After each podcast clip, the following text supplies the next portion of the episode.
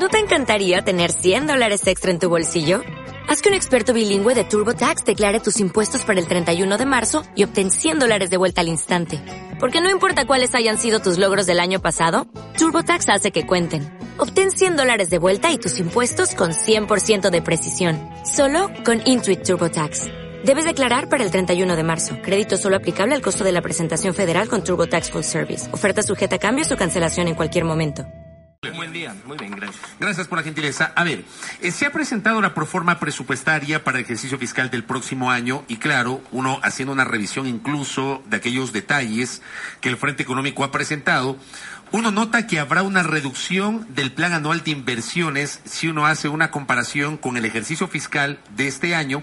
Se habla de más o menos una reducción del 13% respecto del actual ejercicio fiscal más o menos se ubicaría el plan anual de inversiones en eh, 4.739 millones de dólares. Me retrotraigo al año 2015, que tal vez fue de los últimos cinco años el que mayores recursos se destinó para inversiones, 8.116 millones de dólares. Estamos hablando de la mitad. De 2015 a 2018, el plan anual de inversiones se reduce a la mitad. ¿Por qué? Eso es correcto. Primero, antes de hablar de la asignación de recursos, es importante recordar a la ciudadanía un principio, la prevalencia de la planificación. ¿Qué quiere decir esto? Que antes de decidir en qué gasto, tengo que saber qué quiero. Tengo que poder establecer los grandes objetivos nacionales. Eso lo hicimos con el Plan Nacional de Desarrollo. En el, el 22 de septiembre aprobamos la versión actualizada. Estuvimos todos los meses de junio, julio, agosto y mediados de septiembre en un proceso de diálogo y de participación no? ciudadana bastante intenso. Recorrieron todo el país, me Recorrimos parece. todo el país, 12 foros ciudadanos, 385 mesas de diálogos, entre otros datos que ya hemos ido informando y que están disponibles también. El 22 de septiembre se aprobó en el Consejo Nacional de Planificación y es importante señalar eso, porque ahí están representantes de la función ejecutiva, de los GATS, de todos los niveles de los GATS, y también cuatro representantes de la ciudadanía que fueron eh, designados en la Asamblea Ciudadana Plurinacional e Intercultural que se realizó el 31 de agosto en Cuenca. Entonces es un espacio bastante amplio de participación ciudadana en el cual se aprobó el Plan Nacional de Desarrollo. Este plan tiene tres ejes y nueve objetivos. El primer eje nos habla de derechos para todos durante toda la vida. Y ahí están los derechos individuales, los colectivos y de la naturaleza. Y ahí se empieza a hacer la vinculación con la asignación de recursos. Eh, en el sentido de que para este eje de derechos, de derechos para los cinco años, del 2017 al 2021, sabemos que el gobierno está en ejercicio cuatro años, pero entra en mayo y sale en mayo. Entonces son cinco años presupuestarios. Para esos cinco años, del 2017 al 2021, al eje de derechos, se tiene una referencia de 16.200 millones de inversión. Hay que dividir para cinco para tener más o menos la relación. El segundo eje es el económico. Economía al servicio de la sociedad. Estamos convencidos y estamos comprometidos con defender la dolarización, generar empleo y generar mayor productividad y competitividad. En ese eje está el crecimiento económico, está la productividad y está también el desarrollo rural integral. Y para ese eje en los cinco años se tiene previsto alrededor de 7.800 millones de inversión. Y el tercer eje lo hemos llamado más sociedad, mejor Estado. Creemos como revolución ciudadana en la ciudadano, en la participación, en, el, en, la construcción del poder popular y creemos que el Estado tiene que ser cada día mejor, más transparente, más eficiente, también más cercano con servicios de calidad y calidez. ¿Y cómo se trabaja para eje? hacer más transparente el Estado? Esto pues le pregunto al ministro a propósito de Del todo de este tema que estamos viviendo, la ola de denuncias de hechos de corrupción y demás, y sabiendo que actualmente el Ecuador cuenta con un servicio de contratación pública eh, en línea, ¿no? Donde se supone que las cosas sí en realidad deberían ser transparentes. Efectivamente. Entonces decía, el tercer eje del plan lo hemos llamado más sociedad, mejor Estado. Estamos convencidos de que hay que potenciar la participación ciudadana y que hay que mejorar las capacidades que tiene el Estado, la transparencia, etcétera. En este tercer eje estamos hablando de alrededor de 1.500 millones de inversión para los cinco años. Es decir, una vez establecidos los, los tres ejes, los nueve objetivos, hemos realizado ya una planificación de la asignación de recursos. 25.500 millones en los cinco años divididos en cada uno de estos ejes y de estos objetivos. Cuando hacemos la comparación con los cinco años anteriores, 2012 a 2016, en que se invirtieron 33 mil millones, vemos ahí ya una reducción del 13%. Evidentemente, cuando vemos del 2015 alrededor de 8 mil millones de inversión y vemos del 2018, hablamos de la mitad. Hablamos de la mitad, efectivamente. Parte, parte de esta repriorización de la inversión tiene, tiene dos aristas. La una es que no están previstas grandes inversiones en infraestructuras, como se hizo en el periodo pasado. No hidroeléctricas, no carreteras. Correcto, ¿Ah? ya están. Ya están. No, aeropuertos. no, no en esa magnitud. O sea, falta terminar algo con las hidroeléctricas. Hay que mantener las carreteras y sin duda hay que ampliar un poco la red vial, pero ya no en las magnitudes en las que se hizo en los años pasados. Ahora tenemos que utilizar eso. Esa es una de las aristas. Ya no hay esas grandes inversiones, sino que hay el poner en funcionamiento y en aprovechamiento. Y el otro es justamente el tema de la transparencia. Hemos hecho un esfuerzo grande a pedido del presidente Lenín Moreno de transparentar todas las cuentas fiscales, tanto en el gasto corriente, tanto en los temas de deuda pública, como lo estamos haciendo también en los temas de inversión. Ejemplo de eso fue el tema de las obras que anunciamos de la ciudadanía y que estamos dando respuestas, comprometidos con culminar todas las obras y hacer muchísimas más. Entonces, un ejercicio es justamente de transparentar en dónde se está invirtiendo y cómo se está invirtiendo. Otro es, es en perfeccionar los sistemas que también están disponibles en línea, que son las capacidades del Estado, y sin duda garantizar que existan veedurías permanentemente. Entonces partimos de una planificación para cuatro años, un plan con tres ejes, con nueve objetivos, con 25.500 millones de inversión para los cinco años, debidamente planificadas, y entonces entramos en el año a año y en la proforma presupuestaria. Efectivamente, se trabajó como manda el Código de Planificación de forma coordinada con el Ministerio de Finanzas para establecer el plan anual de inversiones enviamos una proforma de 34 mil millones. Dos mil millones menos que la proforma de este año. Más o menos 5% menos, ¿verdad? Más menos del 3%, más menos del 3%, 3,3% me parece. Que detrás de eso viene todas las políticas de austeridad que, están, que, se están, que se están implementando, pero también, como decía, un tema de optimización del uso de los recursos públicos.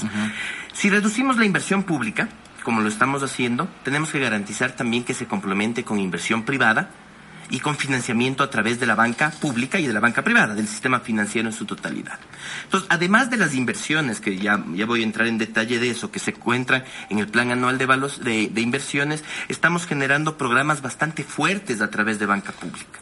Son cerca de 5 mil millones adicionales a lo que ya señalé de crédito. ¿Para quiénes? Para, ¿Para vivienda, para vivienda, para, para, el programa Casa para Todos, entonces crédito tanto para la persona como para los constructores. Cuando hablamos privados. de vivienda, ¿hablamos del Banco del IES o de otra instancia de la banca pública? Est estamos hablando de, de, otras instancias complementarias de banca pública. Aparte del BIES. Claro, aparte del BIES. El BIES se fortalece en la política de crédito para quienes somos afiliados. ¿Ban Ecuador? ¿Quiénes Estoy hablando justamente de Ban Ecuador, uh -huh. en crédito para vivienda, para el programa Casa para Todos, que es prioridad de este gobierno, uh -huh. 325 mil viviendas. Entonces tiene previsto la entrega de crédito a las personas para la adquisición de esta vivienda a través del Ban Ecuador. ¿De hasta cuánto, ministro? ¿Créditos eh, de hasta? Depende del costo de la vivienda. O sea, viene mucho más atado a lo que salga. Tenemos los, los prototipos o los modelos de vivienda que ya están planificados y se están construyendo. Entonces son viviendas que van entre los 13 mil a los 16 mil dólares dependiendo del lugar, del costo del suelo, etcétera. ¿sí? Pero digamos, son esos créditos que son subvencionados porque de las 325 mil viviendas, 191 mil se entregarán sin ningún costo. Entonces, un crédito de subvención al 100%. Otros con subvenciones del 80, del 60%, dependiendo de la capacidad de pago. Pero además es crédito a través del Banco de Desarrollo para los constructores, tanto empresas públicas como promotores y constructores privados tenemos eso dentro de. Además de crédito para emprendimiento, para la minga agropecuaria y para el emprendimiento juvenil, hablamos de alrededor de otros dos mil millones, ya van sumando siete mil. Pero adicional a eso, estamos trabajando en el Programa Nacional de Agua Segura y Saneamiento para Todos. Y en ese también, a través de la banca pública, hablamos de inversiones, crédito a los GATS, con Eso decir, para, para, que los municipios accedan a esos créditos y implementen planes maestros de agua potable. Correcto. Alrededor de dos mil millones en los próximos cuatro años. Esa es una de las grandes falencias que tenemos en muchos de los 221 cantones es, de la es República. uno de los grandes problemas del desarrollo. O sea, si no tiene, si no hay acceso a, a, al agua, difícilmente vamos a erradicar la, la malnutrición a mí, por ejemplo. Me, me espeluzna que a estas alturas en Esmeraldas, por ejemplo, todavía no tengan agua potable. Sigan sufriendo problemas de agua potable. Es correcto, es correcto. Y dentro de, eso, dentro de eso asumimos que hay responsabilidades compartidas. Esto es una competencia de los municipios, pero sabemos que hay diferentes capacidades de los municipios, entonces estamos comprometidos con hacer un programa que permita inversiones a nivel nacional, dos mil millones en cuatro años, que permita hacer los estudios y que permita hacer una cosa integral es del agua de consumo humano, pero también es del saneamiento, la eliminación de excretas, es del tratamiento de aguas, es del cuidado de los páramos y del agua. Y, es fundamental, tenemos un compromiso muy fuerte con el ambiente, eso está en el objetivo 3 del Plan Nacional de Desarrollo, los derechos de la naturaleza, y dentro de eso está justamente el cuidado de agua. Y vinculemos, y vinculemos porque no todo es inversiones no todo es inversiones en el sentido de que también hay la política pública que ya se viene implementando y los diferentes programas. Por poner un ejemplo, el Banco del Barrio, eh, perdón, el médico del barrio. ya, le está promocionando un banco. ¿eh? Tenemos el Banco del Pueblo, porque justamente la banca pública llega, llega al pueblo, llega al pueblo. Y tenemos el médico, el médico del barrio del Ministerio de Salud Pública, que es un modelo de gestión diferente no son inversiones adicionales, sino es tomar lo que se tenía y ponerlo de una forma que pueda llegar de mejor manera a la ciudadanía. Pero también está la consulta popular. Y eso es trascendental. Insisto, si somos una revolución ciudadana, a la ciudadana hay que ponerle doble subrayado. Y los ciudadanos justamente consultar al mandante cuantas veces sea necesario. Pero las preguntas no salen al azar.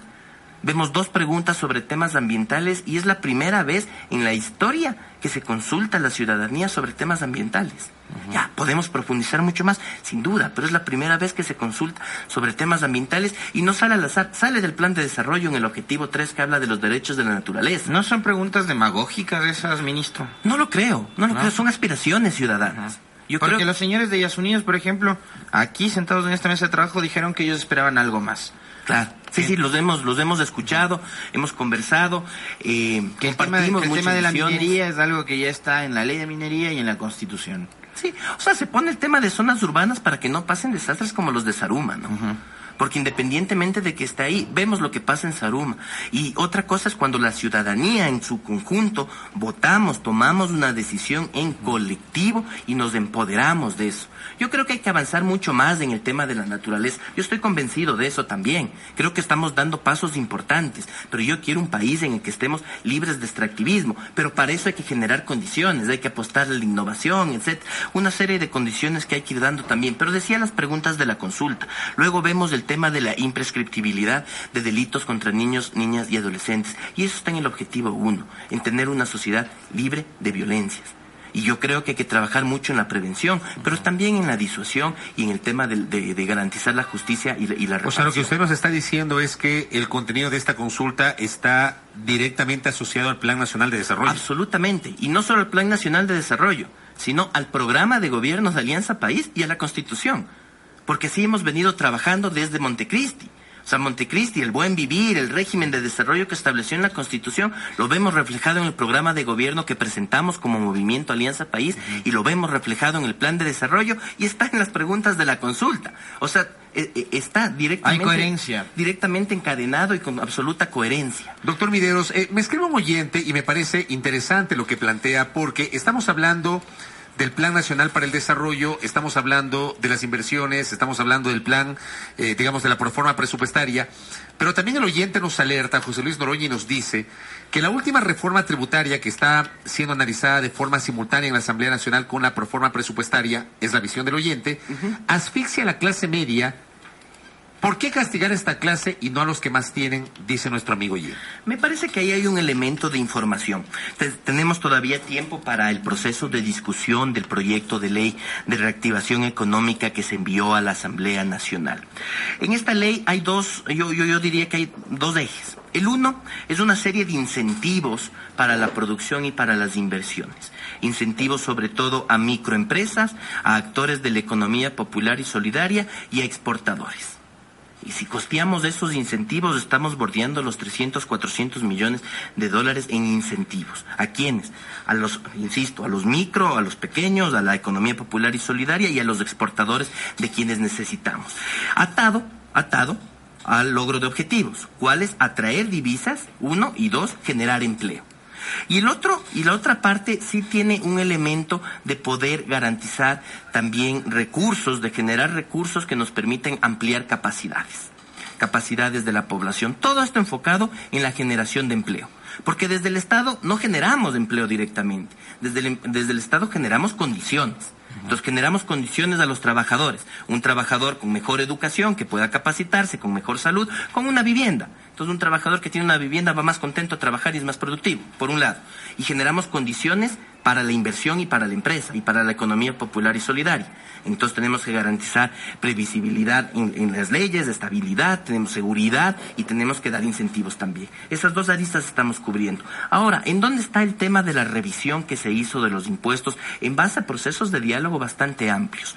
Hay, hay elementos que se topan como el tema del impuesto a la renta ¿verdad? Y, la, y, la, la, las deducciones, las deducciones justamente, los gastos eso me parece, que se hace una relación. Yo creo que por ahí va la pregunta. exacto, yo creo que eso es lo más sensible porque, claro, un, un, una persona, un ciudadano de clase media, trabajador en relación de dependencia, por lo general y eso el propio Estado nos acostumbró desde el 1 de enero del año 2008, que yo recuerdo, seguí el debate y aprobación de la reforma tributaria en diciembre del año 2007 en la Constituyente, y en el año 2008 se aplicó este mecanismo de la deducción de los gastos personales que luego fue evolucionando. Esto desde el 1 de enero del 2008. Ahí hago yo una pregunta. uno puede sentir como que le quieren cambiar las reglas del juego. Y ahí hago yo una pregunta. ¿Cuánto gana un trabajador de clase media al mes?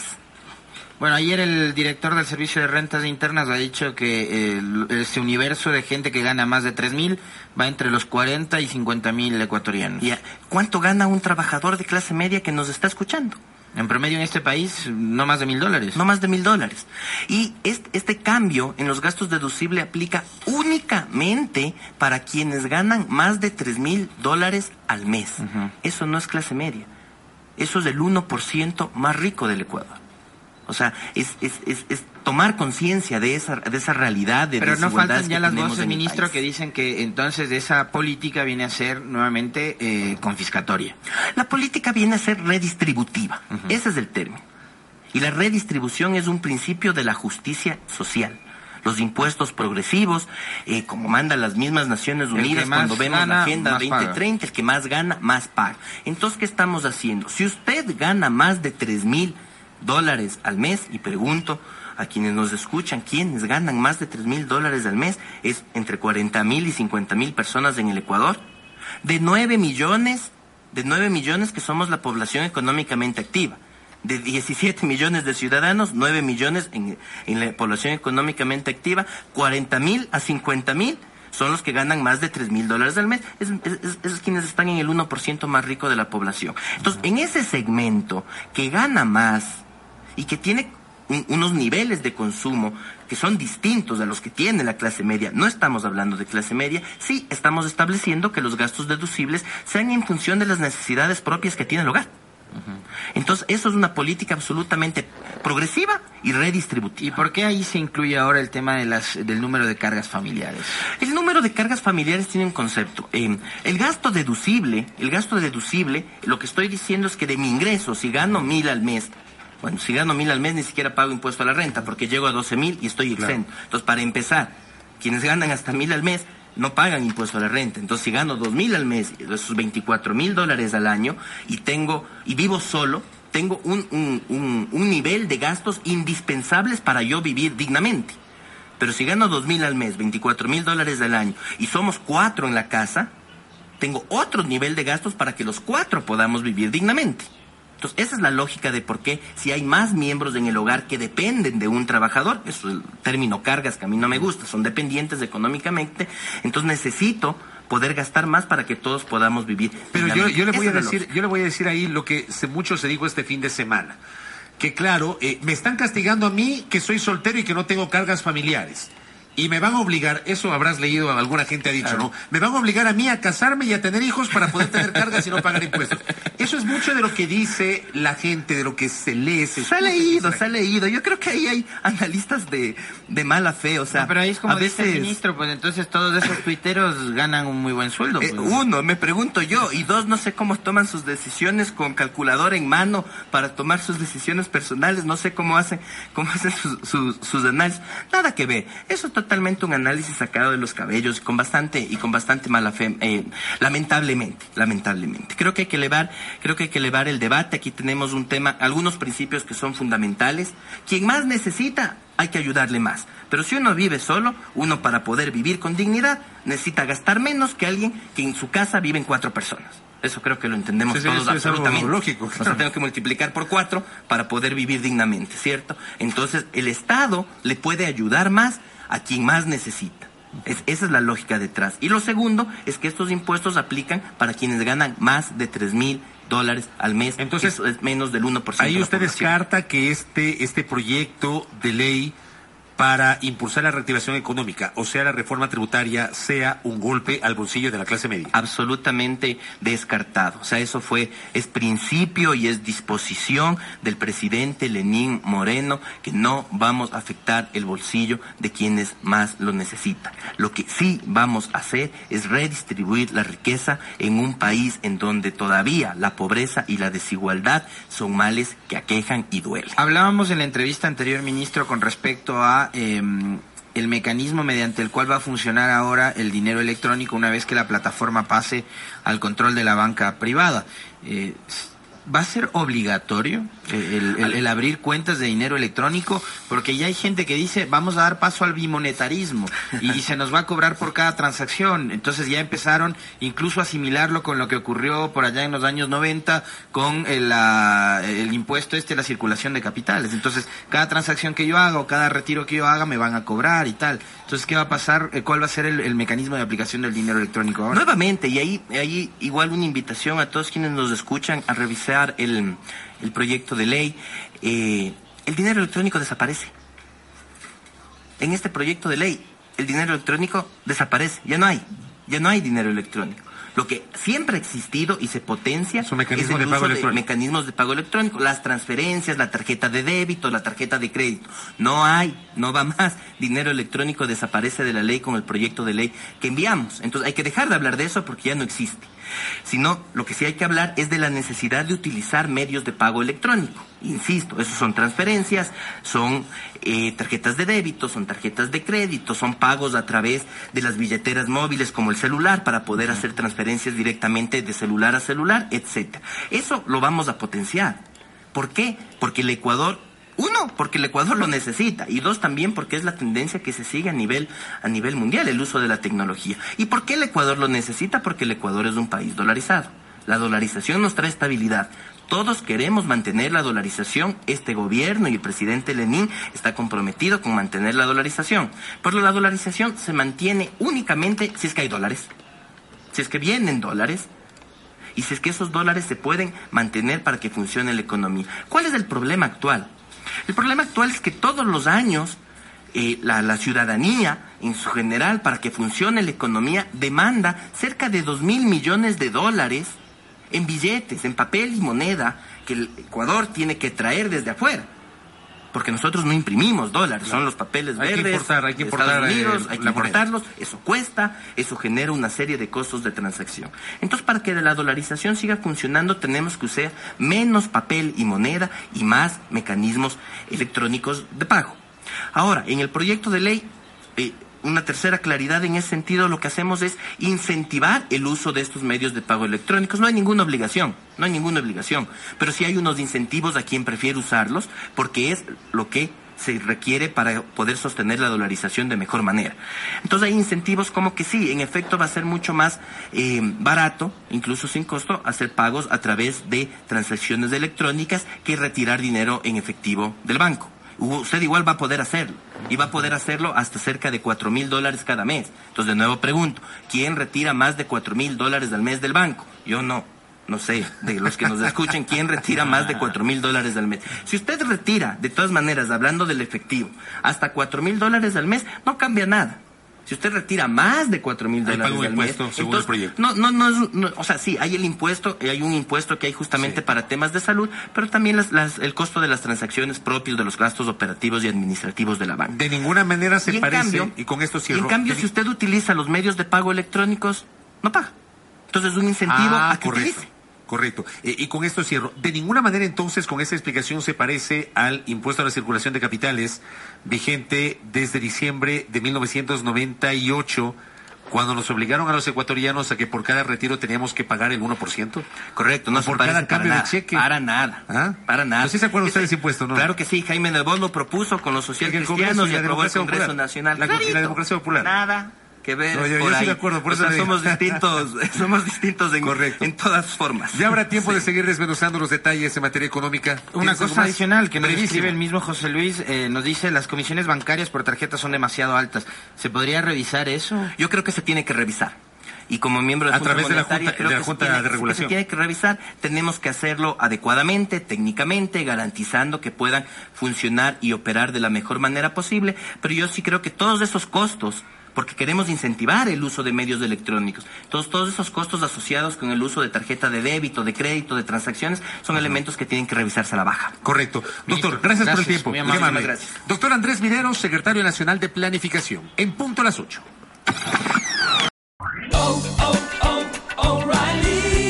¿Necesitas ayuda? En O'Reilly Auto Parts te ayudamos. ¿Necesitas algún consejo? Te aconsejamos. Nuestros profesionales en autopartes están siempre disponibles para ayudarte a encontrar lo que necesites. Excelente servicio al cliente es solo una de las ventajas que ofrece O'Reilly Auto Parts. Los profesionales en autopartes. O'Reilly Auto Parts.